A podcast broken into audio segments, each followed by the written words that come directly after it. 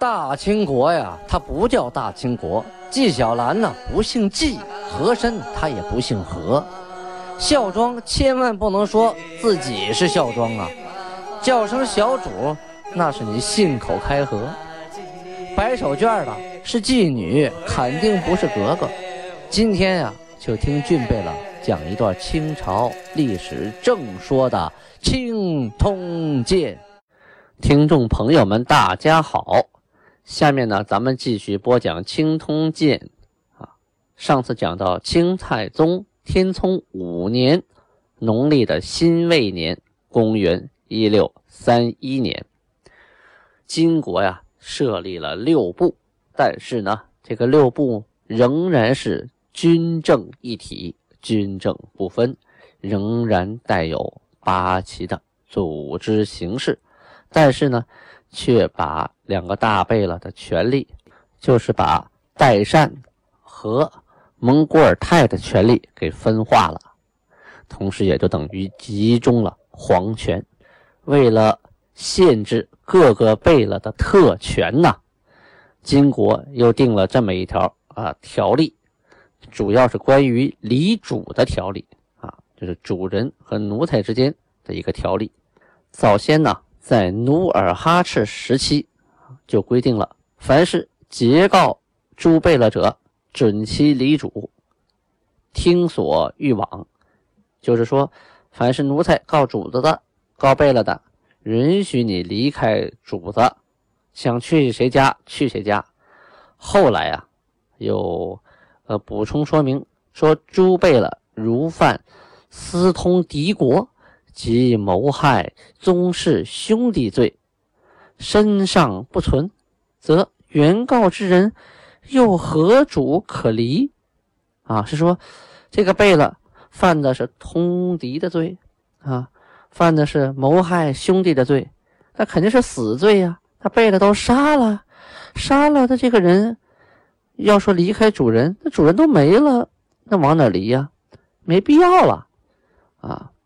所以就规定，以他是结告诸贝勒者，拒不许离主。就那这么一规定呢，就说，呃，都不用离开了啊，因为别的事儿也不要离开了。好，一刀切。这回啊，仔细商定之后啊，定出了特别细化的条例啊。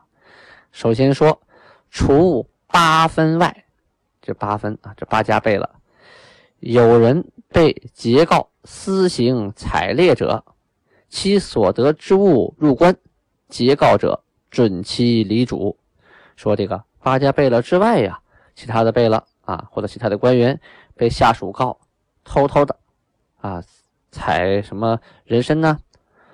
啊，偷偷的打猎呀，这是国有资产呢，没经允许啊啊，你采什么灵芝啊，那不可以，东西罚没。然后告发的人可以离开主人。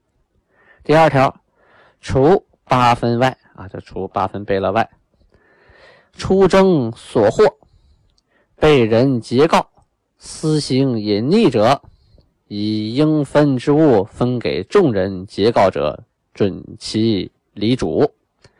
这是说呀，啊，除八分外，这个八分呢，不单单指这个呃八旗贝勒这个旗主贝勒。它是指啊，所有能享受到八分待遇的啊，就是打仗所获回来平均分配，平均分成八份，这八份里再分成若干小份，能享受这个八分待遇的大贝勒、小贝勒啊，称为八分贝勒。除八分外，说打仗缴获的东西、战利品，你偷偷的藏起来了啊，被下边人告发了，那你应该得到那份，就分给大伙儿。告发你的人也可以离开你了。当然了，你藏那些东西肯定也留不住啊。下一条，擅杀人命者，原告准其离主；被害人尽之兄弟，并准其离主，仍罚银千两。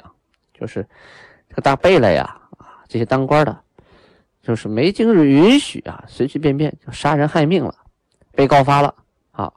这个原告可以离开主人，同时还说了被害人的近支兄弟啊，就是你的哥哥弟弟啊，这一家人呢，也可以离开主人，怕他复仇啊，怕他寻仇，怕互相的看着不顺眼呢，也可以离开主人。同时，主人仍然这杀人者罚银千两。再下一条，诛备了有奸属下妇女者，原告准其离主，本夫尽职兄弟并准离主，仍罚银六百两。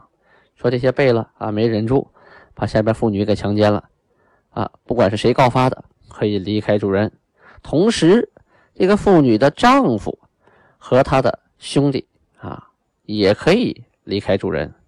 不在他家待着了，同时主人要罚银六百两，就这个犯事的人要被惩罚诸备了有将属下从征效力战士隐匿不报，并以未效力之私人冒功滥谏者，许效力之人截告，准其离主，仍罚银四百两。这是又一条了啊，什么意思呢？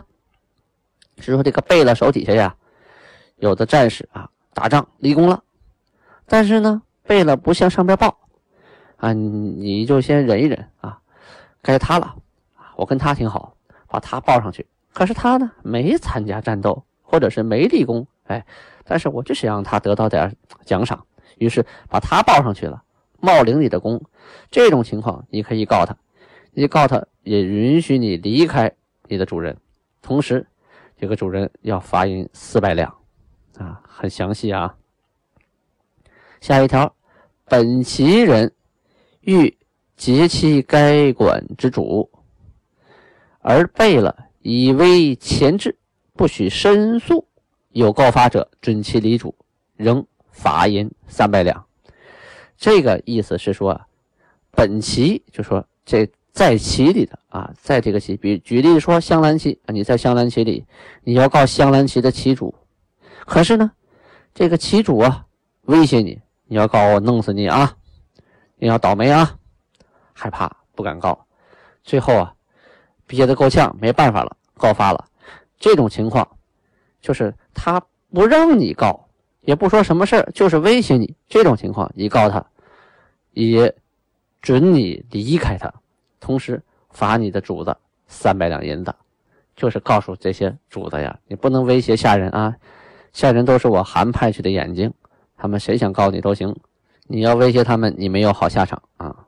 此外，凡以系故结束者，不许离主，但事事之轻重审理，应离主者啊，拨于本旗。别背了，这一条啊，就相当于我们中国人定条例啊、定法案呢，后边加的其他。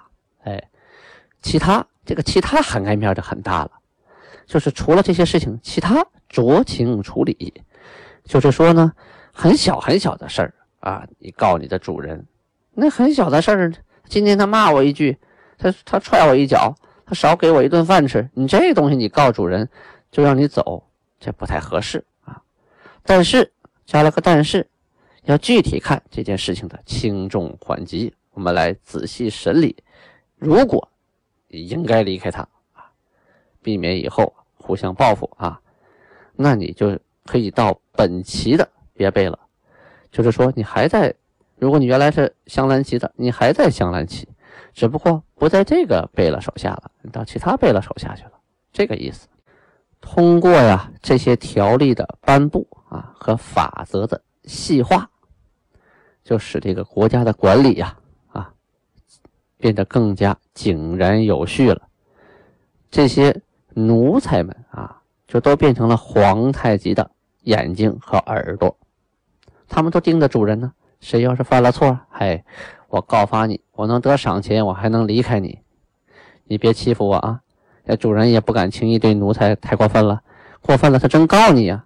谁敢保证自己没点什么事儿呢？是不是？皇太极呀，紧接着又下了上谕啊，对下边人说：国家立法不宜贵戚，是说国家立法呀，你这个权贵呀，还有皇亲国戚呀，你们也在其中啊，就是天子犯法与民同罪之意啊。斟酌罚银以示惩敬，哎，我设这个罚银呢，就是让你们心有余悸啊，让你们知道敬畏。你们犯错了，我照罚不误。凡诸备了审视枉断人死罪者，罚银六百两。就说哥哥贝勒，你们在啊判案子的时候，草菅人命，判错了。就判人死罪了，要罚你六百两银子。枉断人杖赎等罪，仍不奉谕旨，私遣人与外国交易，或代物职业，或善取民间财物马匹，或将本旗人女子步行抱步，短价收纳在家者，均罚银二百两。下面解释一下这段话啊，罚二百两的都有什么罪呢？第一条，断人杖赎等罪，就是说你枉断啊，就是判错了，让人白挨了棒子，挨了顿打，或者是拿钱啊赎了罪，你判的案子不对，这是第一条。第二条，你没有奉旨啊，自己偷偷的派人跟外国人去交易。啊，跟外国人换东西呀，搞交易呀，啊，私通外国，这个不行。这第二条，第三条就是怠误职业，就是玩忽职守啊，该干的活没干，或者或者是没干好这是第三条。第四条，擅取民间财物马匹，但就是抢东西啊，老百姓的东西还有马，你说抢就抢吗？这是第四条。第五条。将本旗人女子不行抱步，啊，短嫁收纳在家者，这个是说，旗人里的女子啊，成成长以后啊，成人之后，他就不是你一个人的财产了，他是整个国家、整个八旗、整个社会的财产，要向上汇报。你家女孩多大了？嗯，已经成人了啊，包括将将来的婚嫁啊，都要向上汇报。由国家来决定可以啊，或者是统一分配，还是怎么怎么着，绝对不能私自的啊，想放在哪儿就放在哪儿，想藏起来就藏起来，想嫁就嫁，想嫁谁就嫁谁，这都不行。以上说的这些条款呢，不管你犯了哪条，均罚银二百两啊。好，档案六月十八日，这是阴历啊，这个阳历。就是公历已经是八月十五日了，正是学生们放暑假的时间啊，天儿最热的时候。这个金国呀，开个大会啊，扩大会议，常委扩大会议啊，决定设什么呢？设将帅。哎，这个将帅呀，在我们古文呐、古书啊、小说里啊，经常能听得到。可是，在女真八旗里边，金国的八旗里边，一直没有这个角色啊。这个时候开始研究了，是否应该设一个将帅？因为呀，早先的时候，八旗出兵啊，不设将帅，军政的大权呢，都由出兵的贝勒大臣们开会来定。啊，这一个旗的贝勒凑在一起商量商量啊，这么来吧。比如说，天聪元年（一六二七年），出兵朝鲜。大贝勒阿敏啊，当然现在已经软被软禁起来了。就当时大贝勒阿敏就执意想住进那个朝鲜的王京，就是王宫啊。当时吉尔哈朗、岳托等等贝勒的主张啊，跟朝鲜国王啊定盟议和啊，签好了东西就撤了，别打扰人家生活，差不多就行了。只要把这个城下之盟签订了，我们的任务就完成了。同时，我们带的是重兵啊，啊，这个不能骑胜不顾家呀。我们在朝鲜待时间长了，万一有人打我们都城怎么办呢？啊，明朝和蒙古那边要偷袭我们，我们怎么办呢？得赶紧撤回去啊。当时啊，会议的结果呀，七个旗的背了啊，意见一致，唯独阿敏。啊，这一旗他固执己见呢，所以呀，他九意他也不能绝，这磨叽了好几天呢，在那出兵的各个贝勒各以为政啊，难免贻误战机，各旗之间泾渭分明啊，危急时甚至见死不救啊！这个泾渭分明啊，不是我们平常说的说那个经纬啊，是经线、纬线，一个竖线，一个横线啊，南北东西，不是那个意思。这个泾渭，泾是泾河啊，渭是渭河。这个泾河水清，渭河水浊，这两个河呀，啊，分成黄和绿两种颜色，都是黄河的支流。渭水啊是黄河的最大支流，这个泾呢又是渭水的最大支流。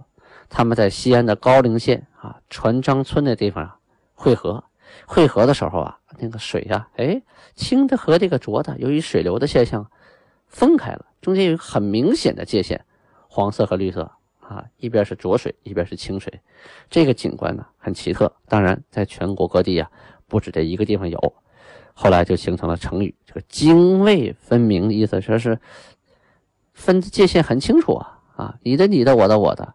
如果打起仗来都讲自己的啊，你的你的我的我的，不抱成拳头，那这个仗还怎么打呀？是吧？天聪四年，一六三零年，当时明军攻打永平，就是今天河北省的罗龙县等等四城啊，兵抵滦州的时候，围滦州啊，围了三天三夜呀，那城池是危在旦夕呀。大贝勒阿敏啊，一。他怎么想的？他想呢，守滦州城的都不是我骑的人啊，都是别的骑的啊，所以呢，他就踏踏实实的坐在那遵化，一个兵也不发。当然，他派了几百人去，那跟等于没派一样嘛。结果呢，最后四座城池全丢掉了，而且伤亡惨重啊。皇太极啊，举完这些例子，就训斥道：“若是啊，其湘南旗。”即便是占得血肉之躯，堆得城池一般，也一定亡救。他是说说这个阿敏，要是当时守滦州的是他镶蓝旗的人，他就是占得血肉模糊，那死人堆得跟城一样高，他也得去救啊，那是他自己的呀，啊。所以啊，这个贝勒萨哈列呢，他就建议说，以后有大的征伐战争啊。最好能选一位贤能的人当主帅啊！这个主帅呀，可以统统领各个部队、各个旗，就大家都听他的。哎，这叫帅！不能各自为政了。我们特别需要一个统一的指挥呀。于是呢，会议决定以后出兵打仗啊，除各旗领兵贝勒外，专设一位统兵的将帅。同时呢，这个会议还决定啊，在每一个固山额真下边啊，这个固山额真啊，就是每个旗的旗主额真啊是主啊老大，这个固山呢就是固萨，就是旗的意思啊，在增设梅勒额真啊两名，就是左翼一员，右翼一员啊，左边一个梅勒额真，右边一个梅勒额真，梅勒是什么意思？梅勒就是满语肩膀的意思啊！你有个额真，额真是头啊，老大头，头两边得有俩肩膀啊，所以呀，左边一个肩膀就没了额真，右边一个肩膀也是没了额真。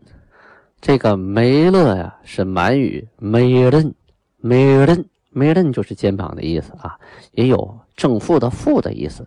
所以呢，后期没了额真呢，呃，翻译成汉语呢，就叫副都统啊。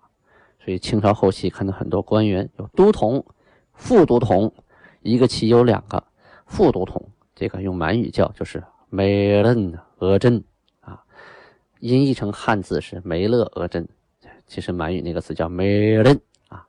同时呢，每个甲腊各设甲腊额真一员啊，甲腊就是满语的扎烂啊，它表示一个节一块一个队伍。啊，这个意思。同时，甲腊呀，还有世间、世界、宇宙这个大概这个意思啊。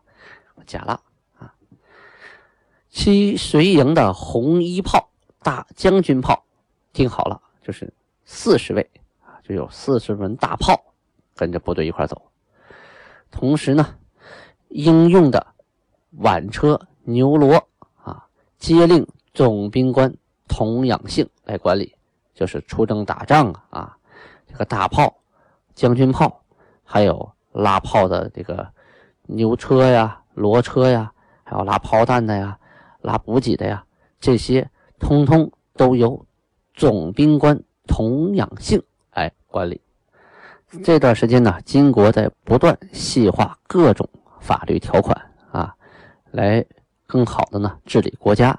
明天呢，我们还会继续讲金国呀即将颁布的民事诉讼法条啊。咱们明天见，起码的啊，拆开。